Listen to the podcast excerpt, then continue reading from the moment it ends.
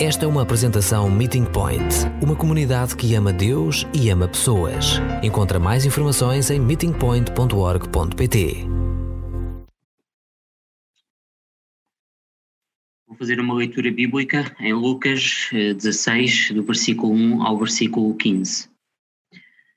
Jesus disse aos seus discípulos: Havia um homem rico que tinha um feitor. Foram-lhe dizer que esse feitor desperdiçava os seus bens ele chamou-o. Que é isso que me têm dito de ti? Apresenta-me contas porque vais deixar de trabalhar para mim.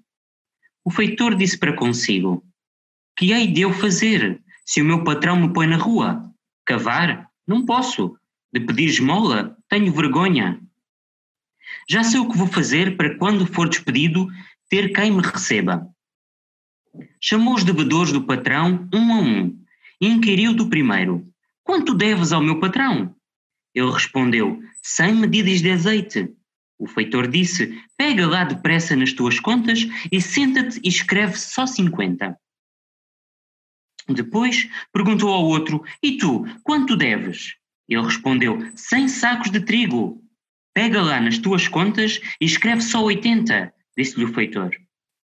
O patrão acabou por elogiar o feitor desonesto pela habilidade que teve. Realmente, aqueles que se ocupam das coisas deste mundo são mais espertos nos negócios uns com os outros do que os que se ocupam das coisas de Deus. Também vos digo: aproveitem as riquezas desonestas para fazerem amigos, para ver se quando as riquezas se acabarem, eles vos recebem no céu. O que é honesto nas coisas sem importância também o será nas importantes. E quem é desonesto nas pequenas coisas também o é nas grandes. Mas se não forem honestos com as riquezas deste mundo, quem vos vai confiar as riquezas verdadeiras? E se não forem fiéis com aquilo que é dos outros, como querem que vos dê aquilo que vos pertence? Nenhum empregado pode, pode servir dois patrões, porque ou não gosta de um Deus e estima o outro, ou há de ser leal para um e desprezar o outro. Não podem servir a Deus e ao dinheiro. Os fariseus que eram avarentos ouviam tudo aquilo e faziam troça de Jesus. Mas ele disse-lhes: Deus conhece-os bem, mesmo que pretendam passar por bons, pois aquilo que para os homens tem muito valor, nada vale, nada vale para Deus. Obrigado, Marcos, por teres lido este texto. E hum, este não é um assunto de, fácil de, de falar. Uh, eu, eu, estive a pensar durante esta semana se me recordava uh, na minha vida de, de, quantas vezes ouvi pregar sobre o assunto do dinheiro. Uh, e, e, cheguei à conclusão que não muitas vezes. Um, e recordo-me que, que preguei uma vez este texto quando ainda estava no seminário. Uh, e, e, eu creio que muitas pessoas hoje não entendem a importância de nós falarmos e ensinarmos sobre o dinheiro ou sobre finanças. Um, na verdade, quando nós falamos sobre dinheiro ou sobre finanças, isso causa algum desconforto. Um, e, e, e, muitas vezes uh, tendemos a não falar disso, porque outras pessoas e outras uh, igrejas falam muito, muito de dinheiro, então nós, para não nos conotarmos com eles, acabamos por uh, não falar sobre este assunto. Ehm, mas como é que é possível nós não falarmos sobre isto, não é? Uh, metade das palavras de, das parábolas de Jesus, quase metade das parábolas de Jesus mencionam o dinheiro ou finanças. E como eu disse há pouco, além disso, vemos Jesus a falar, mas também vemos os apóstolos a ensinarem sobre este assunto, uh, sobre o nosso relacionamento com o dinheiro. E este não é um assunto sem importância, é um assunto uh, que nós temos que trabalhar. E é por isso que este mês, quando falamos de coisas complicadas, uh, falámos a semana passada de secularismo, a Connie uh, levou-nos a pensar sobre este tópico e esta semana falamos sobre finanças e vamos continuar na próxima semana também com assuntos difíceis de nós falarmos. Mas há um pastor brasileiro, o Luciano Subirá, ele diz no seu livro: as escrituras falam mais do dinheiro do que muitos outros temas que julgamos vitais para uma vida cristã sadia. Uh, há um outro autor que é Howard Dayton, ele diz que uh, na Bíblia há cerca de 2.300 versículos sobre dinheiro, bens e posses. Então não há como fugirmos deste assunto, uh, não há como contornarmos este assunto e, não falar dele. E deixem-me já dizer que o problema de facto não tem a ver de termos ou não termos dinheiro, mas na forma como nós nos comportamos em relação a ele, a forma como nós nos comportamos em relação ao dinheiro. A advertência, nós já ouvimos uh, alguns textos bíblicos durante o nosso tempo de celebração, a advertência é nós não colocarmos uh, o nosso coração nas riquezas. O salmista, lá no Salmo 62, no versículo 10, diz-nos: Se as vossas riquezas aumentam, não punhais nelas o coração. E olhando para os nossos dias, para, para o tempo que estamos a viver, um, ehm, se vocês fizerem uma breve pesquisa de qual foi a empresa que mais dinheiro ganhou durante este tempo da pandemia, foi a Amazon. A Amazon foi a empresa que mais dinheiro ganhou com esta situação. Isto porquê? Porque o consumismo continua a ser algo que está enraizado dentro de nós. Uh, o desejo de ter influencia toda a sociedade e se não o podemos ter presencialmente, se eu não posso ir a um centro comercial ou uma loja comprar presencialmente, então uh, temos esta maravilha que é a tecnologia que também nos permite estar juntos hoje, mas que nos permite também comprar. Uh, e gostava de reler este texto convosco. Eu pedi ao Marcos, claramente, para ler na versão que nós usamos, na versão da Bíblia para Todos, mas gostava de ler para vocês novamente este texto na versão da paráfrase do Eugene Peterson, da mensagem, uh, porque ela dá-nos uma outra perspectiva sobre o mesmo assunto, com outras palavras, uh, e às vezes é bom nós pegarmos nas diferentes versões que temos à nossa disposição e lermos o mesmo texto, e às vezes percebendo a influência que os que as pessoas que traduziram tiveram e as palavras que usaram. Então o Gene Peterson uh, transcreve assim este texto. Ele diz: Jesus contou uma história aos seus discípulos. Um homem rico contratou um administrador. E ele soube, pouco tempo depois, que o seu empregado tirava proveito do cargo e incluía nas contas da casa grandes gastos pessoais. Então o homem resolveu tratar do assunto. O que é isto que eu ouço a teu respeito? Estás despedido. Mas antes de seres despedido, eu quero que faças uma auditoria completa às contas. E o administrador disse para si mesmo: O que é que eu vou fazer agora? Perdi o meu emprego. Não sou forte o bastante para trabalhos pesados. Tenho vergonha de mendigar. Já sei, disse ele. É isto que eu vou fazer. Então, quando for mandado embora, as pessoas vão me receber nas suas casas. E assim ele fez. Um após outro chamou as pessoas que estavam em dívida com o seu patrão. E ao primeiro disse: Quanto é que deves ao meu patrão?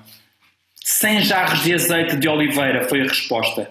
E o administrador disse: Aqui está, pega na tua conta, senta-te e escreve cinquenta. A outro devedor ele disse: E quanto é que tu deves? Ele respondeu: Cem sacos de trigo. Ele disse: Pega na tua conta, escreve oitenta. E agora vem a surpresa. Sabendo disto, o patrão elogiou o administrador desonesto. Sabem porquê? Porque ele sabia cuidar de si mesmo. Quem sobrevive nas ruas são os mais astutos nestas questões do que os bons cidadãos. Eles estão sempre alerta, buscando opções e vivendo da, da sua própria astúcia. Quero que vocês sejam astutos assim, mas só com o que é correto. Aproveitem as adversidades para desenvolver e motivar a vossa criatividade. Aprendam a concentrar-se no que importa. Assim terão uma vida de verdade. Não sejam apenas bons cumpridores de regras. E Jesus prosseguiu: Se tu és honesto nas pequenas coisas, serás honesto nas grandes coisas. Se tu és desonesto nas coisas pequenas, serás desonesto nas coisas grandes. E se tu não és honesto em cargos menores, Achas que alguém te vai promover a gerente? Nenhum trabalhador serve dois patrões. Ele vai odiar o primeiro e amar o segundo, ou irá valorizar demais o primeiro e desprezar o segundo. Vocês não podem servir a Deus e ao dinheiro. E depois de ouvir isto, os fariseus que eram obcecados por dinheiro passaram a olhá-lo com desprezo, tratando como alguém indigno. Jesus reprovou esta atitude e disse: vocês são mestres em parecer importantes à frente dos outros, mas Deus sabe o que está por trás dessa, dessa fachada. E lemos o mesmo texto em duas versões diferentes, e nesta passagem que nós lemos, uh, Jesus fala sobre finanças e fala especificamente uh, de uma forma sábia de nós gerirmos uh, o nosso dinheiro. Jesus partilha como nós cristãos precisamos de ser sábios ao, ao usar o nosso dinheiro de uma forma que honre a Deus. E todos nós aqui, que aqui estamos esta tarde, precisamos e usamos dinheiro, claramente. Uh, mas também precisamos de saber usá-lo de uma forma sábia. E olhar para o texto, eu gostava que uh, pensássemos em três princípios nesta tarde, que creio que nos ajudarão a lidar de uma forma diferente com o nosso dinheiro. Antes de, de começar, deixem-me só contextualizar aqui um pouco a parábola. Uh, pensando na forma em como as pessoas viviam na altura de Jesus e como lidavam com as suas finanças e com os seus negócios, que na verdade não era muito diferente da forma como é feito hoje. Nos tempos do Novo Testamento, as pessoas que eram extremamente ricas uh, contratavam administradores ou gerentes, pessoas que controlavam e administravam os seus bens. E estes administradores tinham livros com as suas contas eram eles que aprovavam as despesas aos empregados, geriam os empréstimos, faziam uh, os donativos, eram eles que geriram, geriam todo o negócio. Uh, hoje chamamos essas pessoas os gestores de conta, os CFOs, os Chief Financial Officers, uh, mas, mas, claramente as pessoas muito ricas ou extremamente ricas hoje também têm alguém que administra as suas, as suas fortunas. Uh, devem perceber que o Ronaldo gosta de dar chutes na bola e não administrar o seu dinheiro, não é? Então ele tem um administrador, alguém que vai gerir as suas finanças por ele. E na história que nós lemos, nós eh, encontramos um destes administradores, um destes gerentes que foi apanhado a gastar o dinheiro que era do seu senhor. Uh, na verdade, ele estava a colocar nas contas do senhor dinheiro que ele estava a gastar na sua própria para a sua própria vida. Uh, e é por isso que ele é despedido. E a palavra original, no, no, original do texto grego, que está aqui como a palavra gastar, para vocês perceberem, é a mesma palavra que é usada na história do filho pródigo. Quando a parábola descreve que o filho pródigo gastou toda a sua fortuna. Percebemos que o administrador não era só culpado de fazer alguns investimentos maus, na verdade, ele tinha se apropriado indevidamente de dinheiro que era do proprietário e gastou-o de forma inadequada. E o proprietário, ao perceber-se desse problema, uh, despede-o. Com esta consciência de saber que ele não vai conseguir outro trabalho. Uh, não sabemos, a, palavra, a Bíblia não nos diz se ele seria velho demais ou seria fraco para conseguir outro trabalho. Uh, percebemos que ele era uma pessoa orgulhosa porque não iria implorar por comida, um, e a pergunta fica: como é que as necessidades deste homem iriam ser supridas no futuro? Este homem, este administrador, não ignora esse dilema e pensa numa forma prudente de assegurar o seu bem-estar. E neste processo ele elabora um plano para garantir que no futuro ele se iria safar. Eh, ele decide usar a última oportunidade que tem como administrador ao fazer aquela auditoria que o proprietário tinha pedido uh, para ajudar outras pessoas.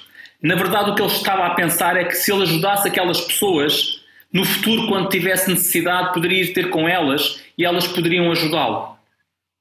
Uh, e esta é uma frase que Jesus repete depois também no versículo 9, quando nós lemos: Como resultado do uso do dinheiro do proprietário para ajudar os outros, ele espera que as pessoas simplesmente o recebam na sua casa no futuro.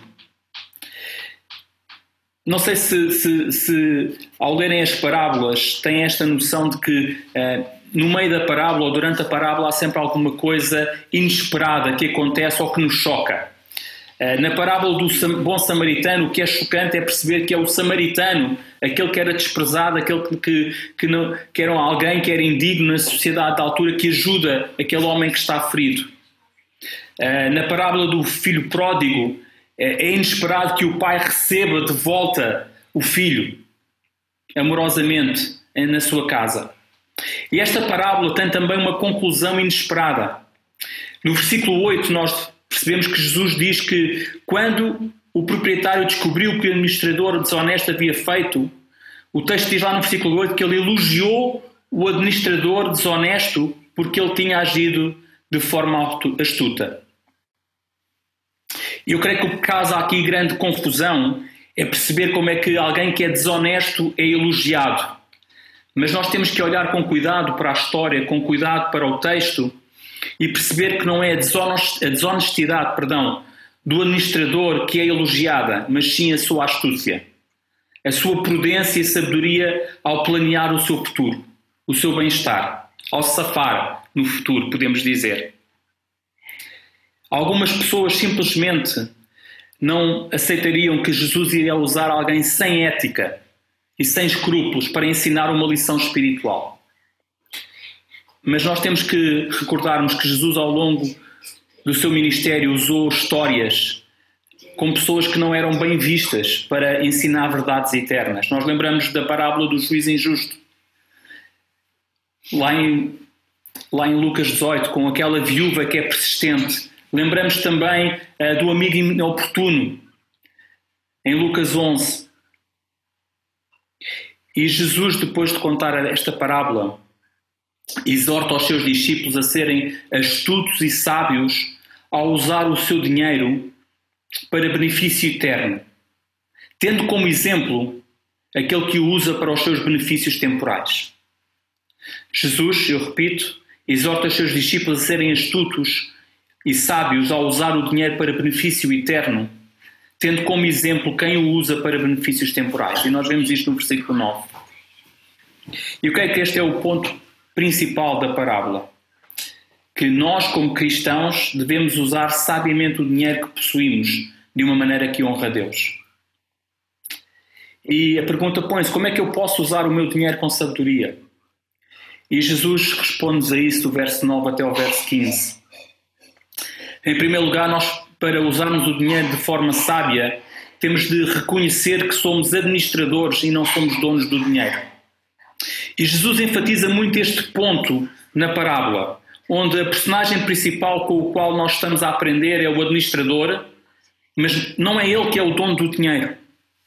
Jesus vai realçar novamente este ponto no versículo 12, onde ele afirma claramente que estamos a lidar com o dinheiro de outra pessoa, do proprietário. Do proprietário.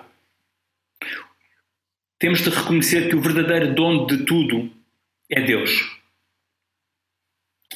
E muitas pessoas, muitos crentes lutam com o princípio de sermos administradores do dinheiro ao invés de sermos donos do dinheiro.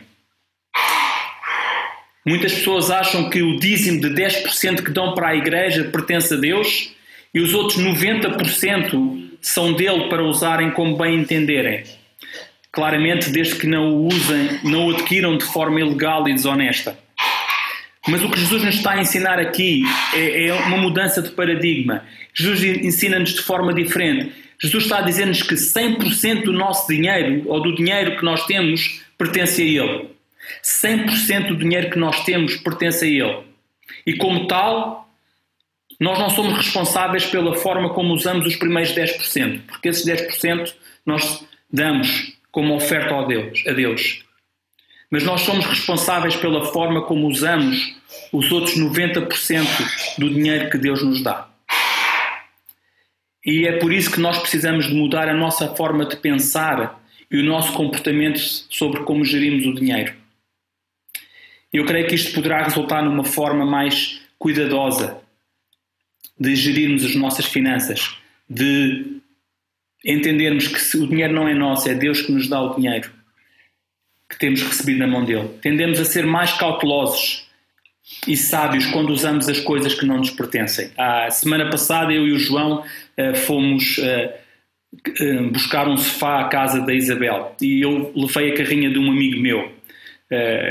eu posso-vos dizer que estive muito cuidado com a carrinha. A carrinha não era minha, eu não queria ter nenhum acidente com a carrinha, nem sequer arriscá-la porque não era minha. Eu tenho cuidado, eu tive cuidado com aquilo que não era meu. Então, creio que podemos aplicar este mesmo princípio ao dinheiro. Quando eu reconheço que o dinheiro que eu tenho não é meu, que não me pertence, mas que é dádiva que Deus me dá, então eu tendo a usá-lo de uma forma mais cuidada e mais responsável. Quando entendemos que somos administradores do dinheiro de Deus, e não donos do dinheiro, nós não vamos colocar a questão quanto dinheiro é que eu posso gastar comigo mesmo, mas colocamos a questão quanto dinheiro é que eu preciso de gastar comigo. E isto não significa que eu não posso gastar dinheiro comigo. Voltando à parábola, o administrador no Novo Testamento tinha direito a usar uma parte desse dinheiro do proprietário para fazer face às suas necessidades da sua família, até usá-lo em atividades de lazer. Mas a primeira prioridade do administrador era promover os propósitos do proprietário com o seu dinheiro. O administrador da parábola que nós vemos, ele usava o dinheiro para satisfazer os seus desejos. Por isso ele não estava a ser um bom administrador. Portanto, precisamos de perguntar: depois que as minhas necessidades básicas e da minha família são satisfeitas, o que é que eu faço com o resto do dinheiro que, eu, que me sobra, que eu tenho? Será que ele é usado para satisfazer os meus, próximos, os meus próprios desejos?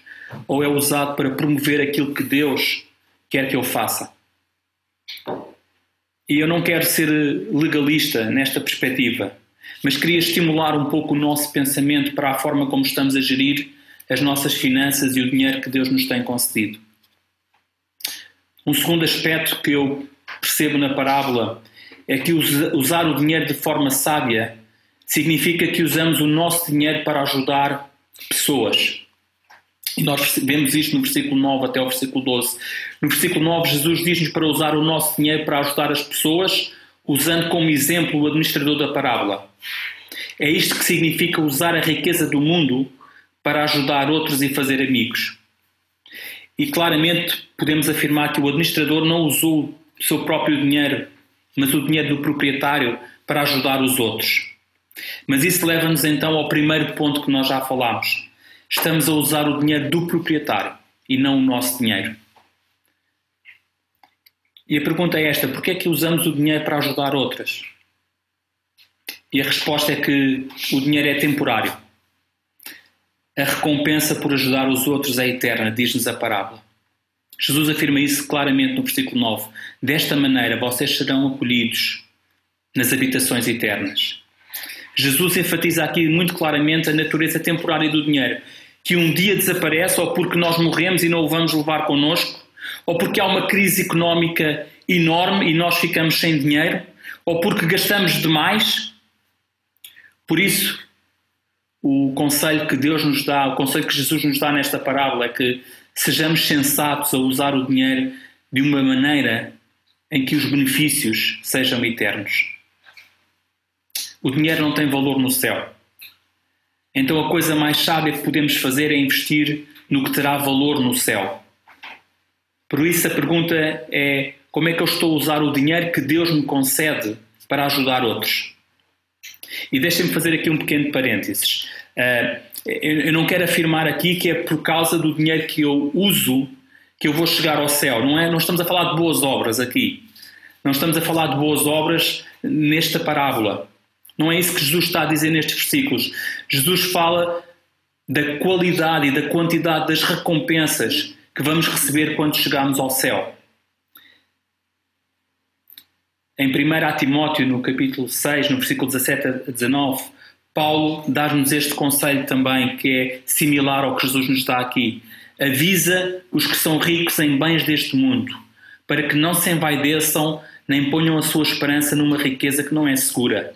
Confiem antes em Deus, que põe todas as coisas à nossa disposição para a nossa satisfação. Que eles pratiquem o bem, que sejam ricos em boas ações generosos e amigos de partilhar com os outros. Assim, juntarão para si mesmos um grande tesouro que lhes servirá no futuro, para conseguirem a verdadeira vida.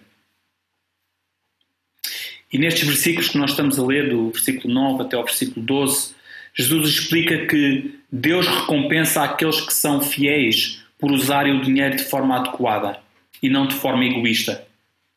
Deus recompensa aqueles que ajudam a promover o seu reino o muito pouco de Jesus que Jesus fala nestes versículos refere-se ao dinheiro, enquanto o muito refere-se às verdadeiras riquezas, às recompensas do céu, aquelas que Jesus está a falar aqui. Aqueles que são fiéis em gerir a riqueza do mundo são recompensados com riquezas verdadeiras, da mesma maneira que recompensamos as pessoas que fazem hoje o seu trabalho fielmente.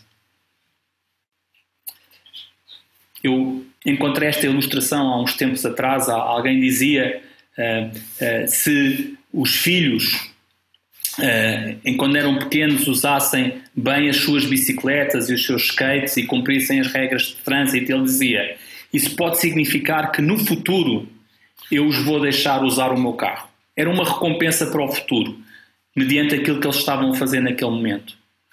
E Jesus aplica esta ilustração uh, neste princípio aqui. As recompensas. Em, Jesus aplica o mesmo princípio às recompensas celestiais e à gestão do dinheiro. Se formos fiéis ao usar o dinheiro para os propósitos de Deus, para ajudar outros, podemos ser e esperar ser recompensados no futuro. Lemos isto lá no versículo 11. E no versículo 13 até ao versículo 15, nós vemos o terceiro ponto. Usar o dinheiro com sabedoria significa que a nossa prioridade é servir a Deus. E precisamos de entender que nestes últimos versículos Jesus está a falar claramente para os líderes religiosos, para os fariseus. Estes estavam interessados em acumular dinheiro e bens.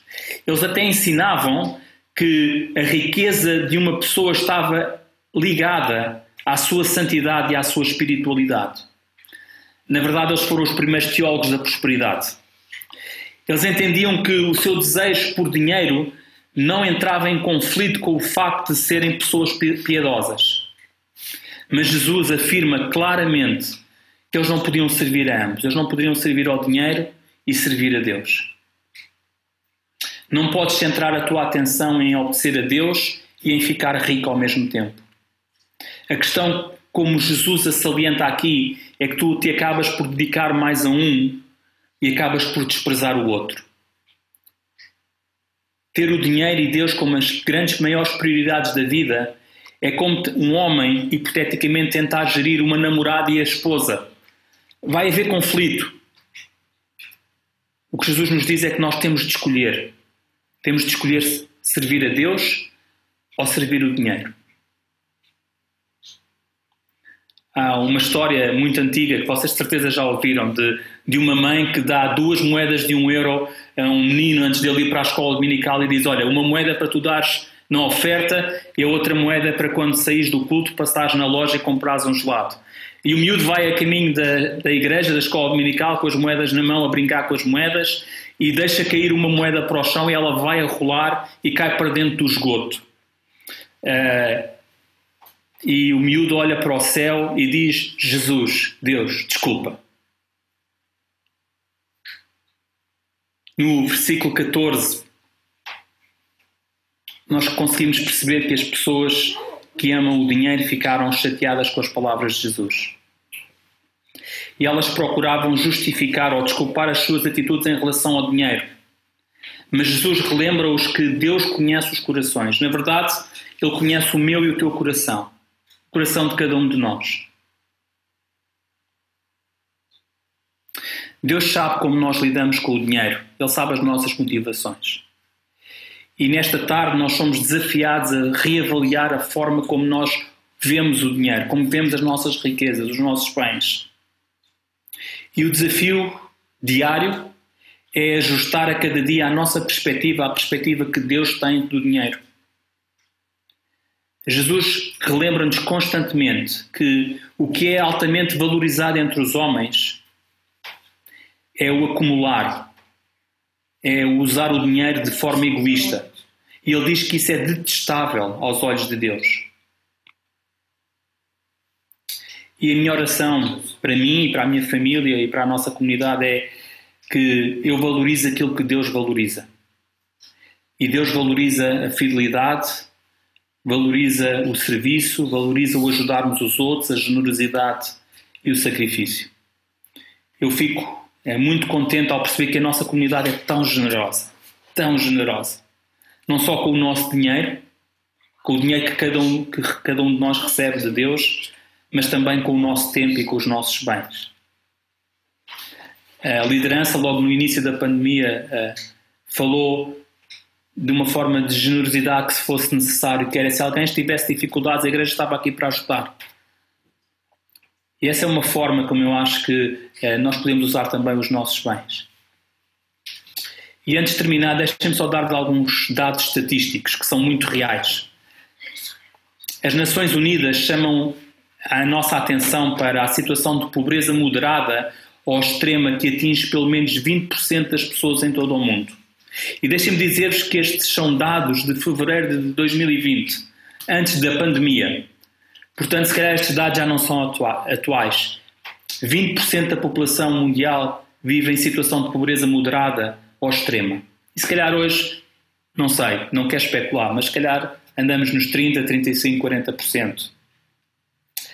O Banco Mundial, World Bank, ehm, numa publicação do ano passado, diz que 40% da população mundial vive com cerca com menos de 1 dólar e 90 por dia. 40% da população mundial vive com menos de 1 dólar e 90 por dia.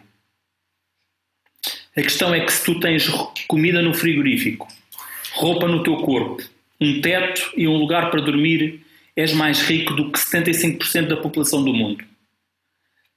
Se tens dinheiro no banco, ou na tua carteira, ou num jarro ali na, na entrada, estás no top das oito pessoas mais ricas do planeta.